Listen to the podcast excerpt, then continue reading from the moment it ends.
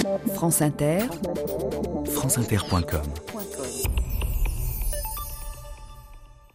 Bonjour, aujourd'hui, les républicains dans la guerre d'Espagne. Partout dans le monde, vivante est la gloire de ceux qui luttèrent pour notre pays. Riego, grand Riego, tu as sacrifié pour le peuple ta vie. Hymne de la République espagnole.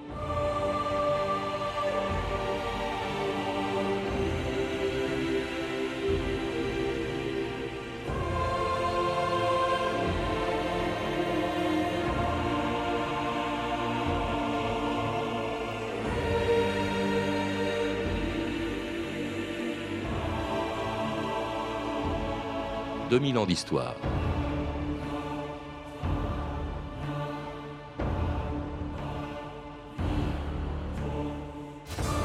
Il y a 70 ans, le 18 juillet 1936, commençait en Europe une guerre civile qui a ravagé et divisé l'Espagne si profondément qu'elle continue de hanter la mémoire des survivants et de leurs descendants. La mémoire des vainqueurs qui allaient profiter pendant 35 ans du régime autoritaire du général Franco celle des vaincus aussi qui, malgré leur défaite, la prison ou l'exil, n'ont jamais cessé de se battre pour les idéaux qui les animaient en 1936. Dans une guerre civile, écrivait le poète romain Lucain il y a 2000 ans, même la victoire est une défaite. C'est ce que pensaient peut-être les vaincus de la guerre d'Espagne, en voyant longtemps après qu'elle soit terminée, disparaître avec Franco le régime pour lequel, il y a 70 ans, il avait déclenché une des guerres civiles les plus meurtrières de l'histoire. Madrid, 1936. Les élections viennent de porter au pouvoir le Frente Popular. L'Espagne a la fièvre. Partout, des incidents, des violences, des attentats politiques annoncent le drame qui se prépare. Cet été brûlant, commencé dans la liesse populaire autour de Largo Caballero et des leaders de l'extrême gauche victorieuse, sera bientôt celui des moissons sanglantes. Après l'assassinat du leader monarchiste Calvo Sotelo, les hommes du soulèvement national vont essayer le 18 juillet 1936 de s'emparer du pouvoir. Venu du Mac, le général Franco, leur chef, s'est installé à Séville. La guerre civile est commencée, opposant bras tendus et poings levés.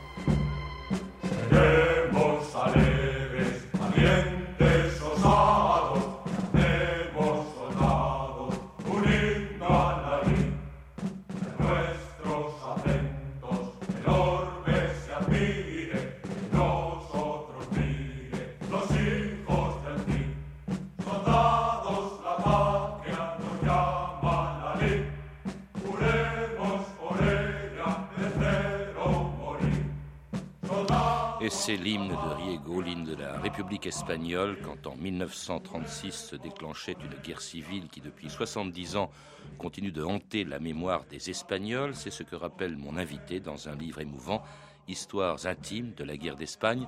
Patrick Pépin, bonjour. Bonjour. Alors votre livre, ce n'est pas à proprement parler une histoire de la guerre d'Espagne, mais celle de la mémoire des vaincus, ces républicains que vous avez interrogés, et même leurs enfants ou, ou leurs petits-enfants. Est-ce qu'un enfant ou un petit-enfant de républicain peut s'intéresser à cette guerre qui a commencé bien avant qu'il naisse?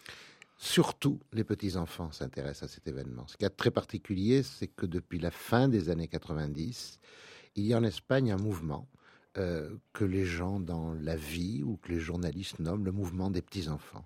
Et c'est comme, je crois, pour tous les grands phénomènes de mémoire. Il y a un saut générationnel. Les victimes n'ont pas parlé. Les victimes ont voulu épargner leurs enfants. Et en revanche, il y a une espèce de pont tout nouveau qui s'est installé entre les petits-enfants et les grands-parents. Et c'est eux qui sont aujourd'hui les dépositaires de cette mémoire. J'ai envie de dire, c'est des sortes d'héritiers. Hmm de la République. Alors d'une République qui n'avait même pas elle-même cinq ans, euh, lorsqu'en 1936 Franco faisait un coup d'État qui allait déclencher une guerre de, de trois ans. Ça, pour mieux comprendre le déclenchement de cette guerre, il faut le rappeler, vous le faites d'ailleurs Patrick Pépin, c'est vrai que l'Espagne n'a pas la tradition en 36, la tradition républicaine qu'avait la France à cette époque. Alors même pas, c'est même, je crois même pas une question de tradition républicaine. L'Espagne a toujours été une monarchie. Euh, il y a eu une année de gouvernement républicain, si mes souvenirs sont bons aux alentours de 1927, 1827-1828. Ce qui se passe en Espagne, c'est que l'Espagne n'a pas de tradition démocratique. Et donc, euh, lorsque la République arrive et instaure euh, vraiment la démocratie, eh bien, euh, la machine a du mal à se mettre effectivement en place. Puis vous dites une durée très courte de vie, 5 ans et 3 mois, ça n'est quasiment rien. En même temps, elle arrive dans des conditions particulières, cette République. Vous le savez, c'est une République qui arrive à l'occasion d'élections municipales qui sont gagnées par la droite, mais dans les grandes villes par la gauche.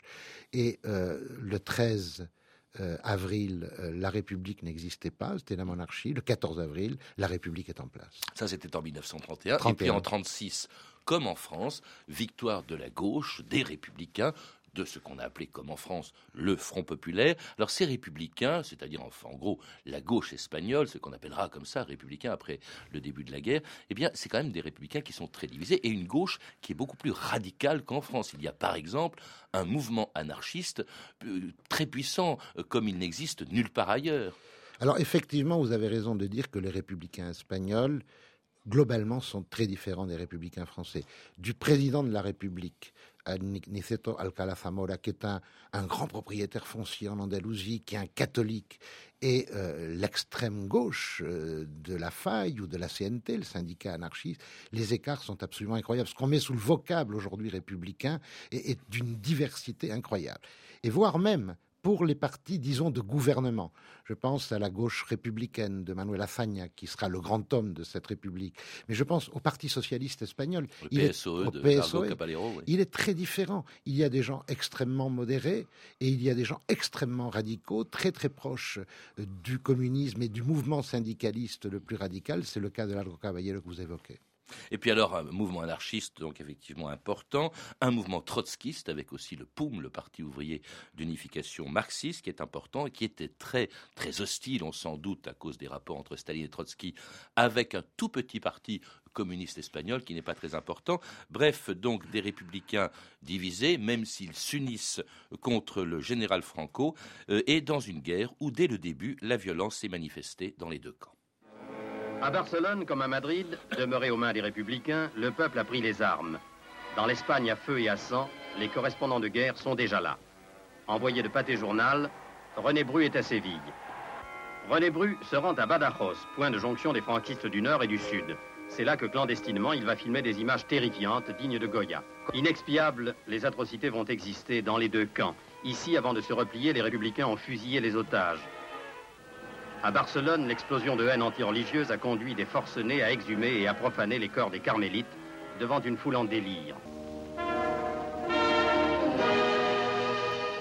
Ce qui a frappé tous les journalistes euh, de l'époque qui sont, rendus en Espagne, Patrick Pépin, c'est la violence extrême de cette guerre civile. Toutes les guerres civiles sont cruelles, mais celle-là particulièrement, et une violence dans les deux camps, hein, sans faire d'angélisme. Il n'y avait pas d'un côté les bons et les méchants, les républicains et les nationalistes. On a été violents des, deux côtés. C'est peut-être aussi ce qui a permis, ce qui a rendu pardon, difficile la réconciliation des Espagnols, encore aujourd'hui, 70 ans après. Alors je crois qu'il faut distinguer deux choses. D'abord, l'Espagne, en 1936, vient d'une longue tradition de violence. Il y a des coups d'État depuis 1820 sans cesse en Espagne. Depuis le début du XXe siècle, il y a des violences populaires très importantes, dont la fameuse semaine sanglante de Barcelone en 1909, quand les gens refusent l'expérience coloniale que l'Espagne veut tenter au Maroc. Et il y a un anticléricalisme d'une violence absolument incroyable. On, on, le retrouve qu'au Mexique dans les années 20, ou on le retrouve en France au moment de la Révolution française Alors, ça, c'est le premier élément. Il y a un climat de violence permanent. Tentative de coup d'État et une violence populaire qui répond à tout ça. Et deuxièmement, je crois que c'est ça, c'est essentiel à comprendre, il y a, je crois, deux temps en matière de violence politique. Il y a la période qui va de 1936, de juillet 1936 à janvier 1937, où j'ai envie de dire que les deux camps euh, se valent en matière de violence. Une violence populaire absolument incontrôlée par la République euh, dans le camp républicain. République qui la condamne d'ailleurs. le gouvernement de Madrid, le gouvernement républicain légal condamne cette violence. Mais il n'arrive pas à remettre de l'ordre avant janvier 37. En revanche, le type de violence qui existe dans le camp nationaliste, lui, va durer non seulement pendant toute la durée de la guerre, mais je pense qu'on aura l'occasion d'en parler bien après la guerre. Oui, euh, d'ailleurs, elle est institutionnalisée. C'était le général Molla qui, aux côtés du général Franco, disait L'action doit revêtir une violence extrême. Il est nécessaire de propager un climat de terreur. Toute personne œuvrant ouvertement ou secrètement à la défense du Front populaire doit être fusillée. Donc là, c'était vraiment systématique. Alors évidemment, euh, c'est dans les régions qu'occupe chacun des deux camps qu'on essaye d'éliminer tous ceux qui peuvent euh, s'opposer justement, soit aux républicains dans les régions qu'il contrôle, soit aux nationalistes dans les régions contrôlées par Franco. Il y a eu aussi cette forme de violence très particulière, Patrick Pépin, et qui était une violence entre républicains et notamment l'élimination des anarchistes et des trotskistes par les communistes et parce que Staline le demande. Alors ça, c'est Barcelone, je crois. Il y a un moment très particulier où effectivement, les rapports de force au sein du camp républicain ne sont pas encore réellement organisés. Et il y a à Barcelone l'éradication, euh, j'ai envie de dire, de la gauche du mouvement ouvrier euh, au profit du Parti communiste, dont vous rappeliez tout à l'heure qu'il était une toute petite formation, 15 députés seulement dans la Chambre de 1936, qui au fur et à mesure de la guerre, parce qu'il est lié à Moscou, qui sont les seuls qui livrent des armes à la République espagnole, deuxièmement, parce qu'il est le seul à avoir une véritable capacité et une tradition d'organisation, le PC va prendre une place incroyable pendant la guerre et bien entendu, surtout pendant tout l'antifranquisme. Alors, violence derrière les lignes de front, violence aussi des combats sur le front, et notamment pendant la plus grande bataille de la guerre, la bataille pour Madrid, qui commençait en novembre 1936. La bataille de Madrid se poursuit sans répit. Seul le mauvais temps ralentit parfois l'ardeur des adversaires. Après une préparation d'artillerie, l'infanterie des nationaux, appuyée par l'aviation et les chars d'assaut, part à l'attaque. Aspect de désolation des faubourgs de Madrid, Madrid, profonde España, date pulsos de fiebre. Madrid, cœur de l'Espagne qui bat avec fièvre. Hier déjà ton sang bouillait, aujourd'hui il bat davantage. Il ne faut pas t'endormir, car quand tu voudras t'éveiller, l'aube ne pointera pas.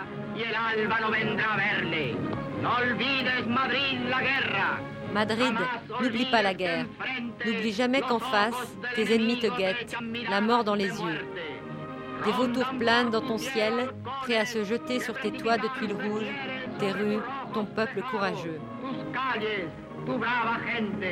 Et c'était le grand poète républicain Raphaël Alberti qui plus tard partira en exil en Argentine, puis en Italie, avant de revenir bien plus tard en Espagne. Raphaël Alberti, au cours de cette bataille de Madrid, qui est sans doute la plus grande bataille, il faut dire que l'enjeu était capital. On est au début de la guerre.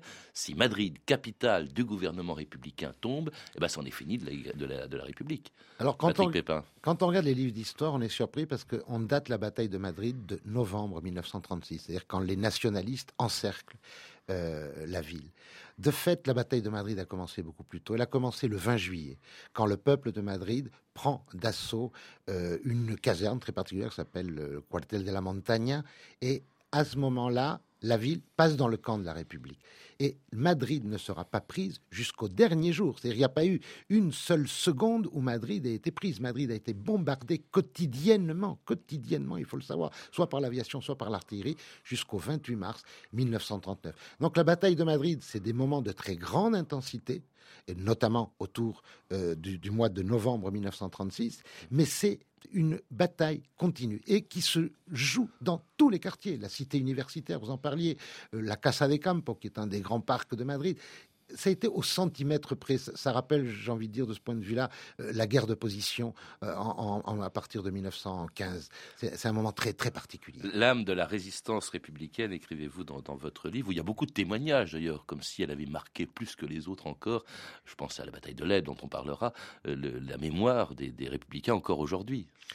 C'est quelque chose de particulier parce qu'en même temps, la bataille de Madrid est présente dans tous les esprits et Madrid ne porte encore aujourd'hui aucun signe euh, vraiment révélateur de ce que fut l'importance de cette bataille. Vous vous promenez, je l'ai fait, sur tous les lieux où la bataille était d'une intensité incroyable. Il y a eu des, brigadistes qui ont eu des comportements kamikazes, c'est-à-dire qui s'enfermaient dans des trous avec des grenades et se faisaient sauter sous les tanks, sous les tanks franquistes. Il n'y a pas un élément qui raconte ça encore aujourd'hui. Et défendu pendant toute la durée de la guerre grâce aussi à l'arrivée des premières brigades internationales et parmi elles des Français, accueillis à leur arrivée par une des figures les plus célèbres du camp républicain, Dolores Ibaruri, la Passionaria.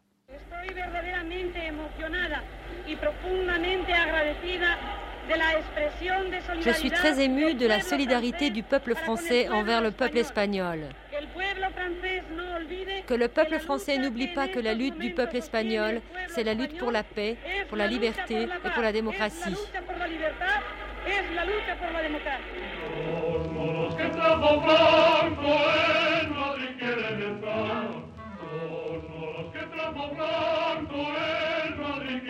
Entrar, mientras que los milicianos los moros Mientras que los milicianos los moros no pasarán.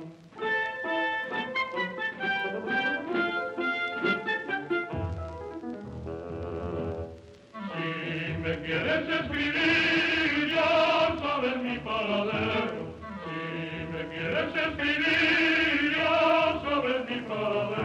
paradero. Tercera brigada, misa primera línea de fuego. Tercera brigada, mixta, primera línea de fuego. C'était Ya sabes mi paradero, tu connais mon adresse, une des chansons républicaines les plus célèbres de la guerre d'Espagne, qui avec les brigades internationales prenait une dimension internationale, Patrick Pépin.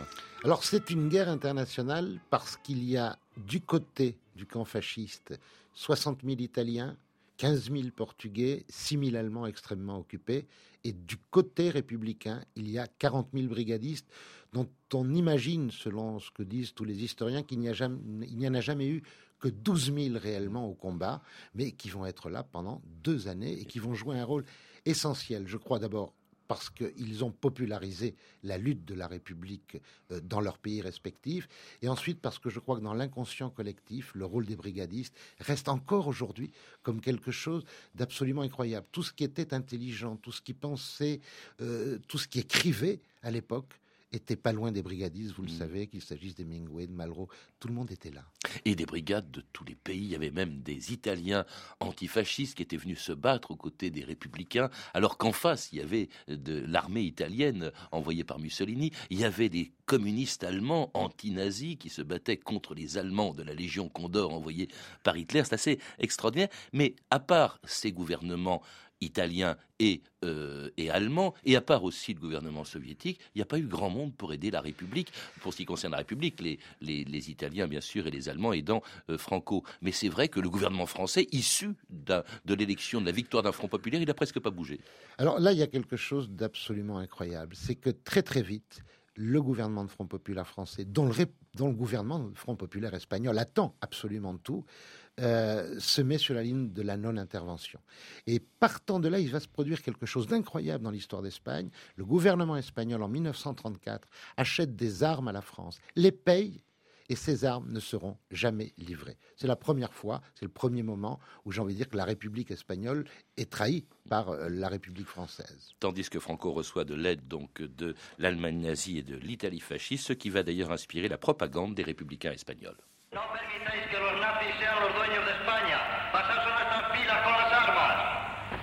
Ils appellent à les rejoindre les Espagnols que le fascisme a trompés. Ne permettez pas que les nazis soient les maîtres de l'Espagne.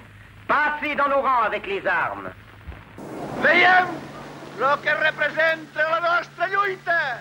Notre combat représente les valeurs universelles de paix, de travail, de justice.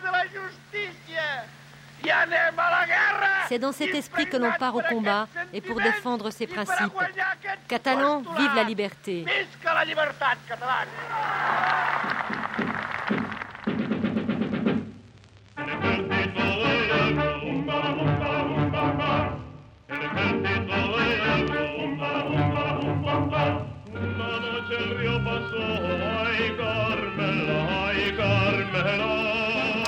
C'était une autre chanson très populaire des républicains espagnols, le passage de l'Èbre, autre grande bataille de la guerre d'Espagne, euh, qui d'ailleurs va se jouer euh, sur le passage de l'Èbre, puisque c'est la chute, justement, c'est le passage de l'Èbre par les franquistes qui va couper Madrid de Barcelone et permettre à, Franco, finalement, en 39, de faire son entrée euh, à Madrid. Comment expliquer la défaite des républicains, malgré le soutien qu'ils reçoivent de l'extérieur, même si c'est des soutiens volontaires, par les... Pourquoi les républicains ont-ils perdu la guerre, Patrick Pépin Cette bataille a été formidablement bien pensée par les deux grands généraux républicains qui sont le général Rojo et le général Miaja. C'est tactiquement et stratégiquement remarquablement bien pensé. C'est un moment pendant la guerre d'Espagne où la frontière française est un peu perméable et des armes arrivent euh, au soutien de la République espagnole, donc ils peuvent attaquer. Ils attaquent et à nouveau la frontière se referme. Et c'est ce qui aura manqué à la République tout au long de la guerre sur le plan militaire, l'incapacité à avoir une ligne d'approvisionnement. Alors que Franco a bénéficié pendant toute la guerre, notamment grâce aux Allemands et aux Italiens, d'une ligne d'approvisionnement de très grande qualité la guerre, la bataille de l'Èbre, qui a été essentielle, puisque là c'est le virage complet, est perdue parce que les républicains n'ont pas les moyens de tenir les positions qu'ils ont gagnées. Et donc Franco va prendre Barcelone, asphyxier ainsi Madrid, dont Barcelone était le poumon, et il fait son entrée à Madrid le 27 mars 1939. Euh, c'était donc la fin de la guerre d'Espagne. À Madrid, 230 000 hommes participent à la parade de la victoire.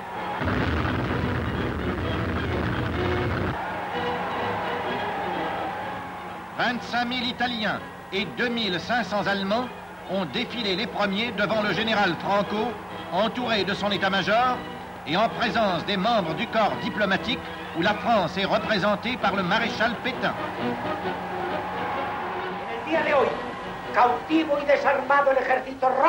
Aujourd'hui, après avoir capturé et désarmé l'armée rouge, les troupes nationalistes ont atteint leur objectif. La guerre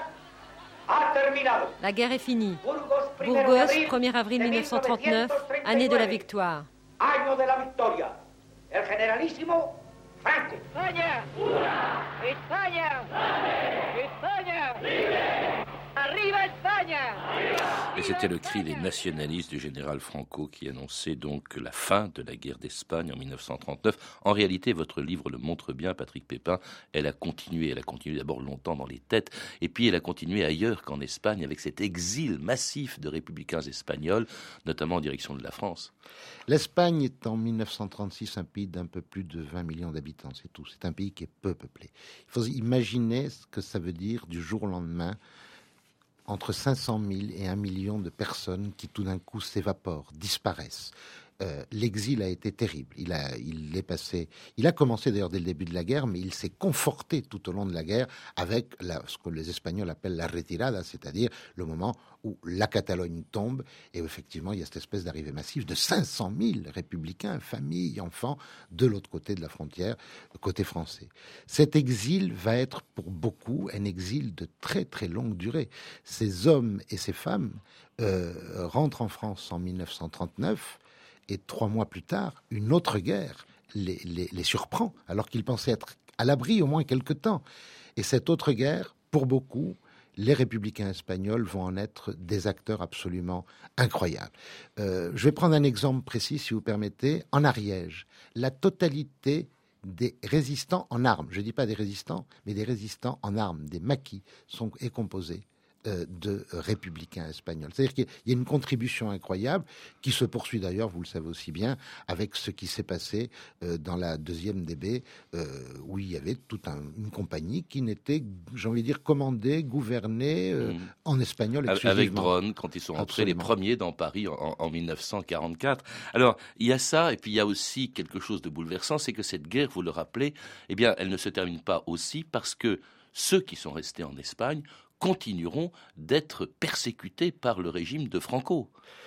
Comme la guerre n'était pas idéologiquement une guerre, mais une croisade contre les Rouges, une croisade contre Moscou, une croisade contre l'antichristianisme, euh, il y a quelque chose, contre le catholicisme, il y a quelque chose qui s'installe durablement dans la société espagnole, c'est qu'on la divise entre vainqueurs et vaincus. Et les Espagnols se divisent encore euh, comme ça les petits-enfants de ceux qui ont perdu la guerre se définissent eux-mêmes comme des petits-enfants de vaincus. C'est-à-dire qu'il n'y aura aucune pitié entre 1936, entre 1939 si vous voulez, et 1975. L'état de guerre est, dure jusqu'en 1948 légalement. On tue quasiment régulièrement tous les jours à Madrid entre 1939 et 1945 à ce qu'on appelait le cimetière de l'Est, tous les jours. 10 personnes, 15 personnes, 20 personnes. Permettez un exemple. Euh, lorsque le comte Ciano euh, ou lorsque Himmler visite Madrid après la chute de la ville, il s'étonne auprès de Franco de pourquoi tant d'exécutions. Il dit mais pourquoi tuez-vous autant puisque vous avez gagné la guerre? Vous n'avez pas besoin de le faire. Comme c'était quand même deux professionnels de la répression, si cette répression les surprend et les étonne, on peut imaginer qu'elle devait être extrêmement massive. Alors ça, ça a duré pendant toute la durée aussi du régime de Franco, de répression politique très dure. On peut s'étonner quand même, Patrick Pépin, que 30 ans aujourd'hui, après la mort de Franco, eh bien, les Espagnols, la mémoire ne soit pas revenue, qu'il y a encore de l'indifférence. Il y a un auditeur qui nous a euh, envoyé ce mail nous rappelant que la statue équestre de Franco euh, de Madrid a été retirée 30 ans après sa mort, qu'il y a de très nombreuses lois votées sous le régime dictatorial qui sont encore en vigueur. Euh, et il dit surtout, il ajoute, parce qu'il est lui-même petit-fils, je crois, d'un républicain, les réfugiés se sont tués, les enfants ont essayé d'oublier le pays, et les petits-fils ont le devoir de mémoire. C'est tout votre sujet d'ailleurs dans, dans ce livre. Mais c'est vrai qu'on a l'impression même aujourd'hui, avec des gouvernements euh, qui sont des gouvernements socialistes dans une Espagne démocratique. Je pense à Felipe González, je pense à José Luis Zapatero, qui est petit-fils de républicain. Eh bien, on a l'impression qu'on n'ose toujours pas toucher à ça, à réhabiliter les républicains, comme si on avait peur de Franco. Euh, j'ai l'impression qu'on pourrait reprendre quasiment un exemple français. Combien de temps nous a-t-il fallu pour accepter Vichy euh, avant la déclaration de Jacques Chirac, euh, Vichy euh, ne rentre pas dans, l'histoire française. Eh bien, j'ai l'impression que l'Espagne est à ce lieu de passage et qu'actuellement, José Luis Rodríguez Zapatero, qui est un petit-fils d'un officier légaliste qui a été tué, est en train de faire avancer les choses et une loi euh, remettant les choses d'équerre, j'ai envie de dire, proprement, devrait être voté. Merci Patrick Pépin. Je rappelle le titre de votre livre, Histoire intime de la guerre d'Espagne, édité par France Culture et le Nouveau Monde Édition, un livre accompagné de deux CD audio de témoignages de républicains espagnols et diffusé sur France Culture en février 2005 dans l'émission Radio Libre. À lire aussi La guerre d'Espagne et ses lendemains de Bartholomé Benassar, qui vient de paraître en poche chez Perrin dans la collection Timpus, et Kessel, morale de deux reporters, morale de reporters dans la guerre d'Espagne de Michel Lefebvre. Vous avez pu entendre des extraits de trois archives pâtées de 36, 37 et 39 disponibles en DVD aux éditions Montparnasse Vidéo dans la collection Le Journal de votre année. Toutes ces références sont disponibles par téléphone au 32 30, 34 centimes la minute ou sur franceinter.com. C'était 2000 ans d'histoire. Merci à Antoine Viossard, Rémi Quincé, Claire Tesser et Claire Destacan et à notre réalisatrice Anne Kobilac.